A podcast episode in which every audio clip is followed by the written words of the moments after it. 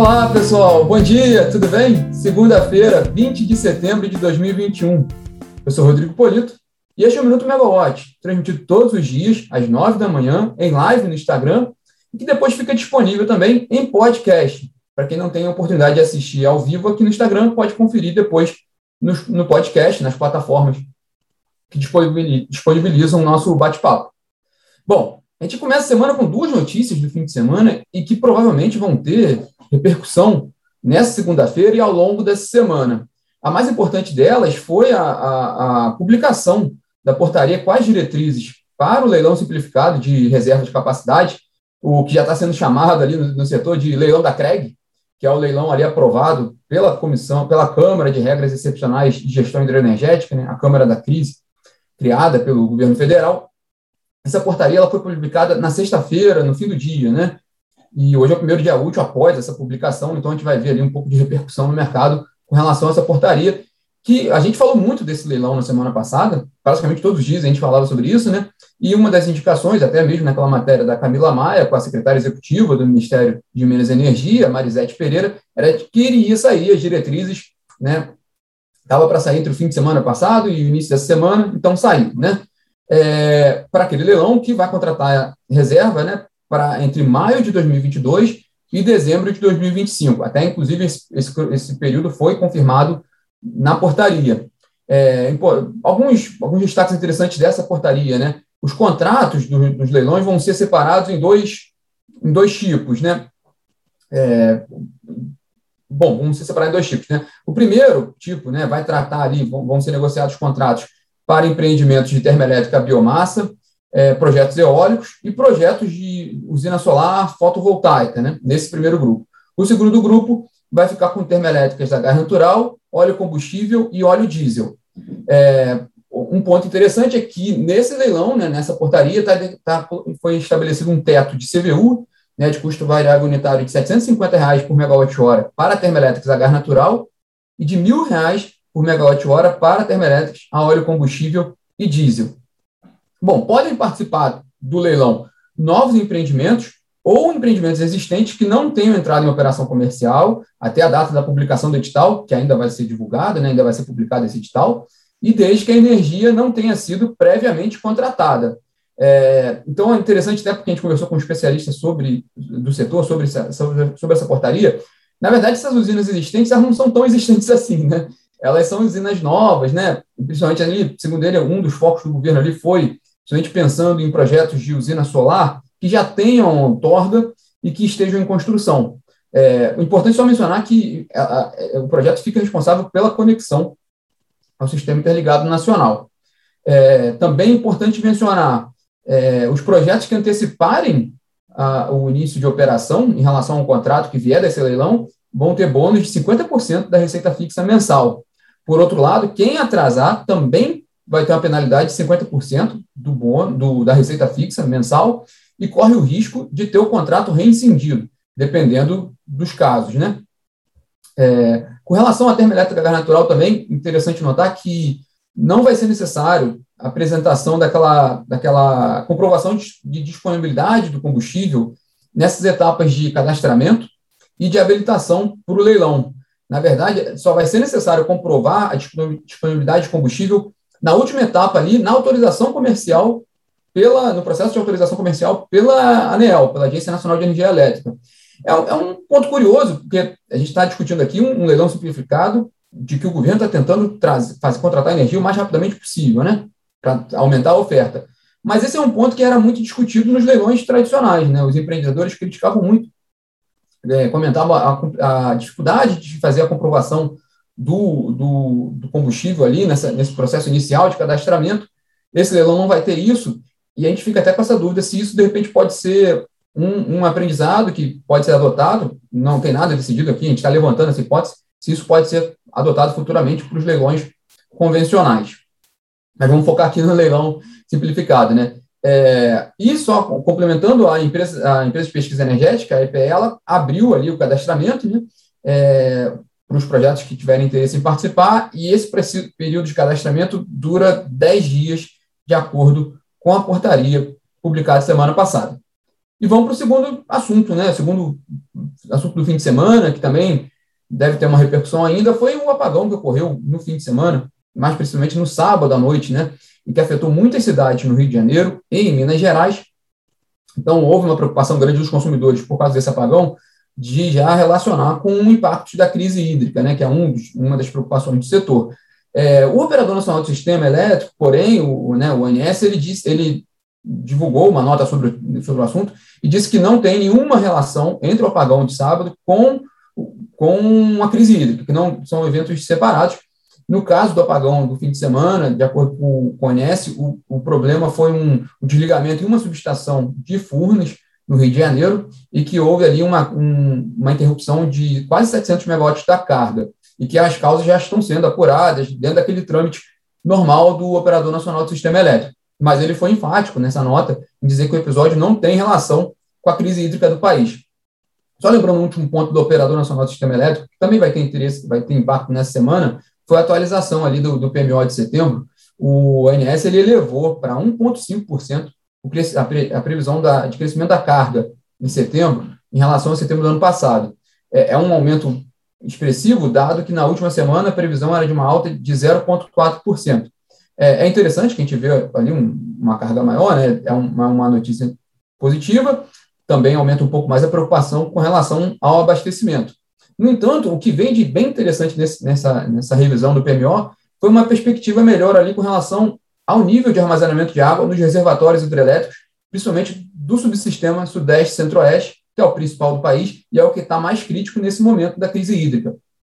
Agora, a previsão atual do operador é que os, que os reservatórios do Sudeste Centro-Oeste terminem o mês de setembro com um nível de armazenamento médio de 17,1%, que é significativamente melhor do que aquela previsão abaixo de 15% na última revisão do, do ONS. Né? Então, ali teve um aumento de dois pontos percentuais, mais ou menos, nessa previsão, que é muito bom, e lembrando que os, os reservatórios estão com, hoje, na casa dos 18% dos reservatórios do Sudeste e Centro-Oeste, na casa de 18% de armazenamento. Previsão do ONS chegar no final de setembro, uma, cair mais um pouquinho, chegar em 17,1% nessa última previsão, né? Bom, vamos para a semana, né? Essa semana a gente começa com a energia nuclear, essa semana e esta segunda-feira, porque o ministro de Minas e Energia, Bento Albuquerque, ele está lá em Viena, na Áustria, para participar da abertura ali da, da Assembleia Geral, da Conferência Geral da Agência Internacional de Energia Nuclear. Ele participa dessa, dessa reunião e também participa de uma reunião hoje, no fim do dia, com o Rafael Grossi, que é o diretor-geral da Agência Internacional de Energia Atômica. É, lembrando que o Rafael Grossi esteve no Brasil recentemente também, esteve conversando com, com o Ministério, é, visitou instalações de energia nuclear no país. Bom, o, o importante fato é que o ministro está lá, está né, tá participando desse fórum, e tem, tem dois pontos principais, se a gente for relacionar a energia nuclear e o Brasil hoje. Né? O primeiro é de forma global, né? não especificamente no Brasil, e vai ser o principal tema ali, do que a gente apurou, que vai ser tratado lá nessa, nessa conferência geral, né? o assunto que vai permear ali as discussões, é uma movimentação feita pela, pela, pelo governo australiano, é, o governo australiano em relação aos Estados Unidos, né? eles estão negociando ali a encomenda de um submarino nuclear. Por que, que isso é importante? Porque a Austrália já estava negociando anteriormente um acordo com o governo francês, então tá, está havendo um, um, uma discussão diplomática, né? Está sendo tá um assunto um pouco desconfortável entre os países e provavelmente esse tema vai ser muito tratado ali nas conversas da conferência da Agência Internacional de Energia Atômica. E o segundo assunto, aí bem relacionado ao Brasil, é que o ministro de Minas e Energia, Bento Buquerque, vai apresentar oportunidades de negócios para atrair investidores privados na indústria de energia nuclear no Brasil. Entre, esses, entre essas oportunidades está a conclusão da usina nuclear de Angra 3, o pacote ali de, de montagem eletromecânica da usina nuclear de Angra 3 vai ser uma concorrência internacional e a ideia é contratar uma empresa para terminar esse projeto. E o segundo, a segunda oportunidade, na verdade são várias, né, é a previsão que o governo tem de, de construção de 8 a 10 gigawatts de capacidade de energia nuclear até 2050. Foi divulgado lá no Plano Nacional de 2050, né? Então, também é um dado importante que o governo leva para essa reunião da Agência Internacional de Energia Atômica e também quem acompanhou o ministro de Energia, também o que mostra a disposição do Brasil nesse momento, é o presidente da Eletronuclear, o Leonan Guimarães, que viajou com o ministro nesse, nessa, nessa agenda ali para a reunião da, da Agência Internacional de Energia Atômica. Só uma pausa rapidamente, que a gente recebeu uma pergunta se a gente oferece cursos. Sim, a Megawatt possui cursos, né? Tem, a gente tem, tem, na plataforma você pode encontrar informações sobre esse curso, você pode mandar um e-mail para a gente também, atendimento.megawatt.energy. Também nas redes sociais também consegue acompanhar, é interessante acompanhar as redes sociais da Megawatt, porque também divulga tudo ali sobre informações de cursos, né, para quem tem interesse em vários cursos do setor elétrico. Então fica, fica essa resposta e fica essa, essa informação para quem tiver interesse, sim, tem sim. Bom, continuando nossa agenda, na terça-feira. Terça-feira tem a reunião da ANEEL, a gente vai abordar mais sobre esse tema amanhã, e um dos pontos importantes ali é, tem definições ainda sobre temas da CREG, né? É, solucionar alguns entraves de termoelétricas para, para a reunião da, a, perdão, para, para, para lidar com a crise hídrica, né? Vai ter essa, vai ter itens ali, vão ter itens ali na reunião da ANEL de, amanhã. É, mas o destaque da semana, né, vai ser na quinta e na sexta-feira, né, que são, são os dois dias de reunião do PMO, do Programa Mensal de Operação do ONS, para outubro. Né? Vai ser a primeira reunião oficial do ONS, já trazendo dados consolidados de setembro, né? ele atualiza mais uma vez as previsões para setembro, mas já traz previsões ali para o mês de outubro. Também isso é importante para quem acompanha né, o funcionamento do sistema, né, e o que a gente pode esperar de, de qual a previsão oficial do governo, né, do governo não, perdão, do operador com relação às condições meteorológicas, mas também é, os efeitos que isso podem causar em preços, né? Para quem acompanha muito preços, né? Pessoal que acompanha a live ligados no preço às quartas-feiras da Megawatt, também tem muita atenção, presta muita atenção nessa reunião do PMO, porque também tem muito efeito nos preços de energia, né? Então, o principal tema da semana, na nossa agenda, nessa semana, é a reunião do PMO do UNS de quinta e sexta-feira. Lembrando aqui dois pontos para ficar. Né? Ah, tá. Lembrando também, na sexta-feira tem a reunião da PIMEC, né, da COPEL. A COPEL tem encontro com investidores na sexta-feira, e é interessante não só por ser um encontro com investidores, no que é um encontro virtual, no qual a COPEL vai apresentar ali dados importantes da companhia, mas porque a gente teve dois anúncios importantes da COPEL também no final de semana passado. Um deles, que a COPEL aprovou o pagamento de dividendos da ordem de 1,4 bilhão de reais, então é interessante também por esse aspecto. E segundo, porque a Copel acabou de informar também que ela não vai exercer o direito de preferência na aquisição das ações da Gaspetro na Compagás.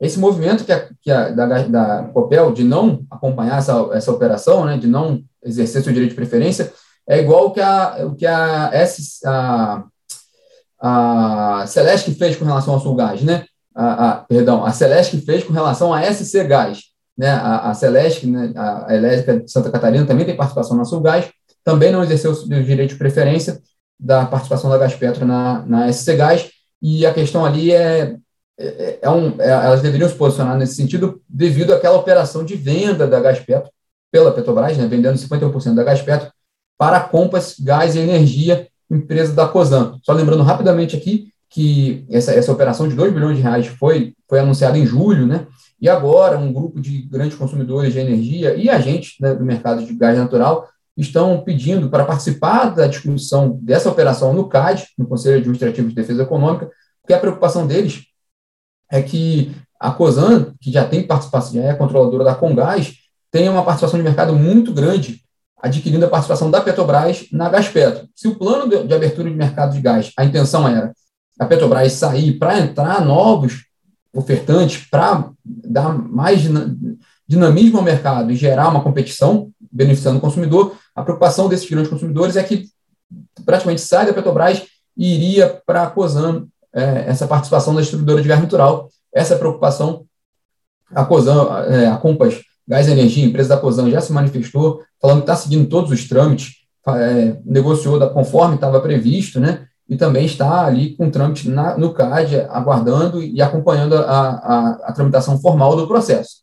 Bom, é, para fechar aqui o destaque né, da semana, então, o que, que é importante a gente acompanhar? Não só essa reunião do PMO, que vai ser o principal tema com relação é, às diretrizes né, de operação do sistema para o mês de outubro, mas também o, o leilão da CREG, esse leilão simplificado ali para a contratação de, de reserva de capacidade, uma vez que o edital ainda está para sair, a expectativa é que esse edital seja publicado em breve, mas essa portaria que saiu na sexta-feira já trouxe bastante bastante informação para a gente, para entender um pouco como é que vai ser o funcionamento desse leilão e quem vai ali, quem são, como é que está é tá a modelagem prevista ali para os empreendedores, né?